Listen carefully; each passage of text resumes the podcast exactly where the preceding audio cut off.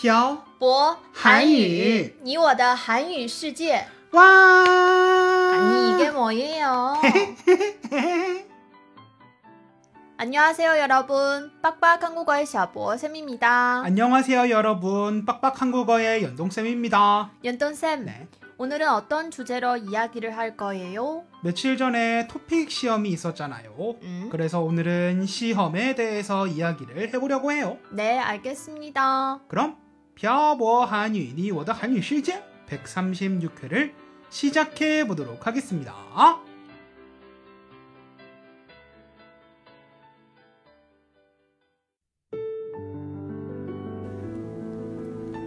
跟朴博学韩语，请在淘宝搜索店铺“朴博韩语”查看课程详情。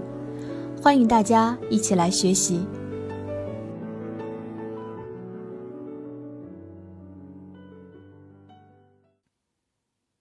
태태 씨, 네, 연돈 쌤. 태태 씨는 토픽 시험을 본 적이 있어요? 물론 있죠. 언제 시험을 봤어요? 2016년에 북경에서 연돈쌤하고 같이 시험을 봤잖아요. 그때 말고요. 예전에 대학생 때도 시험을 본 적이 있었죠. 그때 토픽 시험은 지금보다 어려웠다고 하던데 사실이에요? 네, 그때는 진짜 어려웠어요. 그랬구나. 연돈쌤도 토픽 시험을 본 적이 있죠. 네. 2016년에 대련에 오기 전에 북경에서 한 번 본 적이 있고 2019년에 대련에서 시험을 본 적이 있어요. 연돈쌤이 생각하기에 토픽 시험이 어려운 것 같아요? 네. 생각보다 듣기, 쓰기, 읽기 모두 다 어려웠어요. 연돈쌤 처음 토픽 시험에서 작문을 할 때 고생했다고 들었는데 맞아요.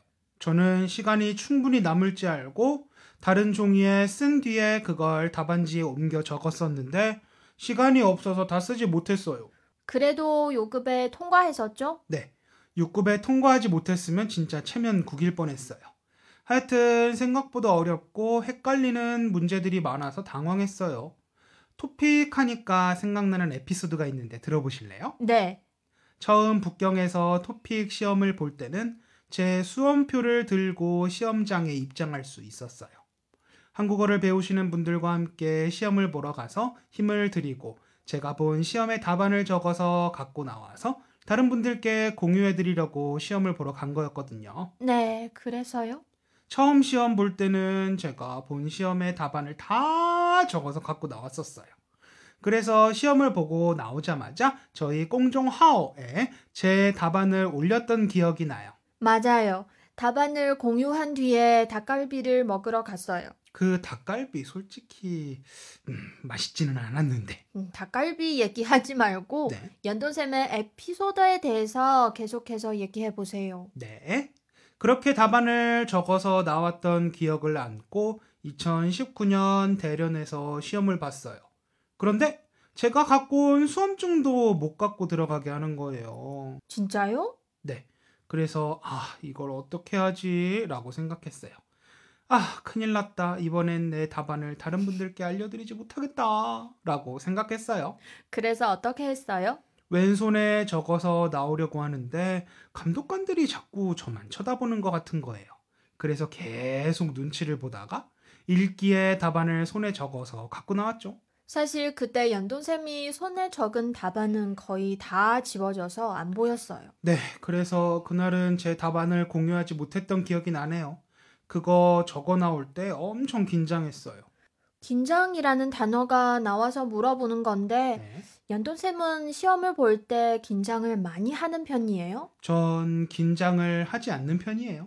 근데 말로는 맨날 아 긴장된 긴장돼라고 하잖아요. 그건 그냥 하는 소리죠. 그리고 전 시험을 보기 전까지 시험 공부를 하는 그런 스타일은 아니에요. 그럼 어떤 스타일이에요? 시험을 보기 전에는 잠시 머리를 식히며 시험을 준비하는 그런 스타일이에요.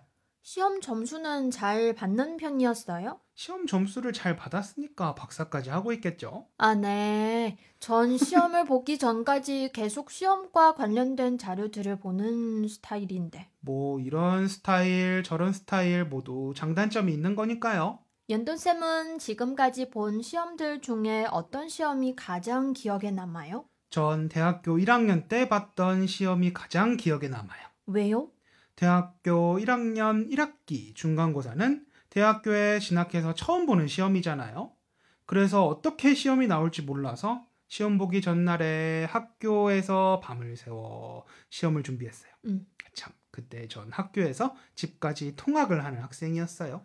그럼 집에도 안 가고 학교에서 시험 준비를 한 거예요? 네, 시험이 11시에 시작이 되나? 아마 그랬을 거예요. 그때까지 복도에 있는 의자에 앉아서 책만 달달달달달달 외웠어요. 그렇게 책에 나오는 시험 범위의 내용을 처음부터 끝까지 하나도 빠짐없이 외웠던 기억이 나요. 처음부터 끝까지요? 네. 연돈쌤 그때는 기억력이 좋아나 보네요. 아무래도 젊었으니까요. 하여튼 그렇게 시험을 치렀는데 생각보다 시험 문제가 너무 쉽게 나와서 밤을 괜히 세워서 공부를 했다고 생각했어요. 그래서 1학년 1학기 중간고사가 기억에 엄청 많이 남아요. 그때 외웠던 거 아직도 기억나요? 대충은 기억이 나요. 첫 시험 과목은 경영학개론이었는데 회사의 종류에 대한 내용이었어요. 뭐 유한회사, 무한회사, 합자회사 등등 뭐 이런 거. 그리고 회사는 수익 창출을 위해 존재한다. 뭐 이런 지금 보면 기초적인 내용이지만 그때 당시에는 정말 뜻도 모르고 글자 그대로 외워서 썼던 기억이 나요. 또 기억에 남는 시험이 있어요? 한국에서 봤던 운전면허 실기 시험이 기억에 남아요. 이번엔 필기 시험이 아니고 실기 시험이네요. 중국에서 본 토픽 시험과 운전면허 필기 시험을 제외하곤 가장 최근에 본 시험이에요. 언제 봤어요? 2016년에 봤어요. 왜 기억에 남아요? 연습한 만큼 실력이 발휘되는 게 실기 시험이잖아요. 전 열심히 연습했다고 생각했는데 음. 중간에 언덕에서 자꾸 시동이 꺼지는 거예요. 그래서 엄청 긴장했어요. 그런데 마지막에 시험 감독관이 시동이 꺼지는 거 많이 봐줬다고 하면서 합격을 하게 해줬거든요. 전 운전면허 시험 때 시동을 꺼먹은 적이 한 번도 없는데. 아, 네, 잘하셨습니다. 네. 하여튼 자동차 시동을 꺼먹었는데도 합격을 받아서 그 시험이 기억에 많이 남아요. 오늘은 시험에 대해서 이야기를 해봤습니다. 연돈쌤은 시험에 대한 에피소드만 얘기했죠. 저희 대화는 보통 저에 대한 얘기가 많잖아요. 아마 청취자 여러분들도 그렇게 생각하실걸요? 청취자 여러분들뿐만 아니라 저도 그렇게 생각해요. 그럼 태태 씨가 원고를 써보실래요? 안 써요. 왜 안 써요? 제가 할 일이 얼마나 많은데 그냥 평소에 하던 것처럼 연돈쌤이 원고를 쓰세요. 알겠습니다. 그럼 오늘 내용은 여기까지 할까요? 네, 연돈쌤 오늘도 수고하셨어요. 태태 씨도 수고하셨어요. 네. 며칠 전에 제 75회 토픽 시험을 보셨던 분들도 계실 거고 안 보셨던 분들도 계시겠죠? 시험을 보신 분들은 자신이 만족할 만한 점수를 받으셨으면 좋겠네요. 저희는 살면서 아주 많은 시험을 보게 됩니다. 중학교와 고등학교를 걸쳐 한 학기에 한 번 시험을 본다고 해도 6년 동안 12번의 시험을 보게 되죠. 그 여러 번의 시험 중 여러분들이 만족하신 시험도 있을 거고 만족하지 못하셨을 시험도 있으셨을 거라 생각합니다. 오늘은 여러분들이 보셨던 시험 중에 가장 기억에 남는 시험이나 시험에 관한 에피소드를 댓글에 남겨주세요.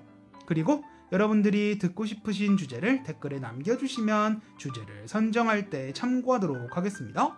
그럼 오늘 내용은 여기까지 할게요. 네, 지금까지 빡빡 한국어의 셔보쌤과 연동쌤이었습니다. 들어주신 분들 감사합니다. 다음에 봐요. 안녕. 안녕. 今天的文字版在微信公众号“漂泊韩语”上回复本期标题“考试”获取。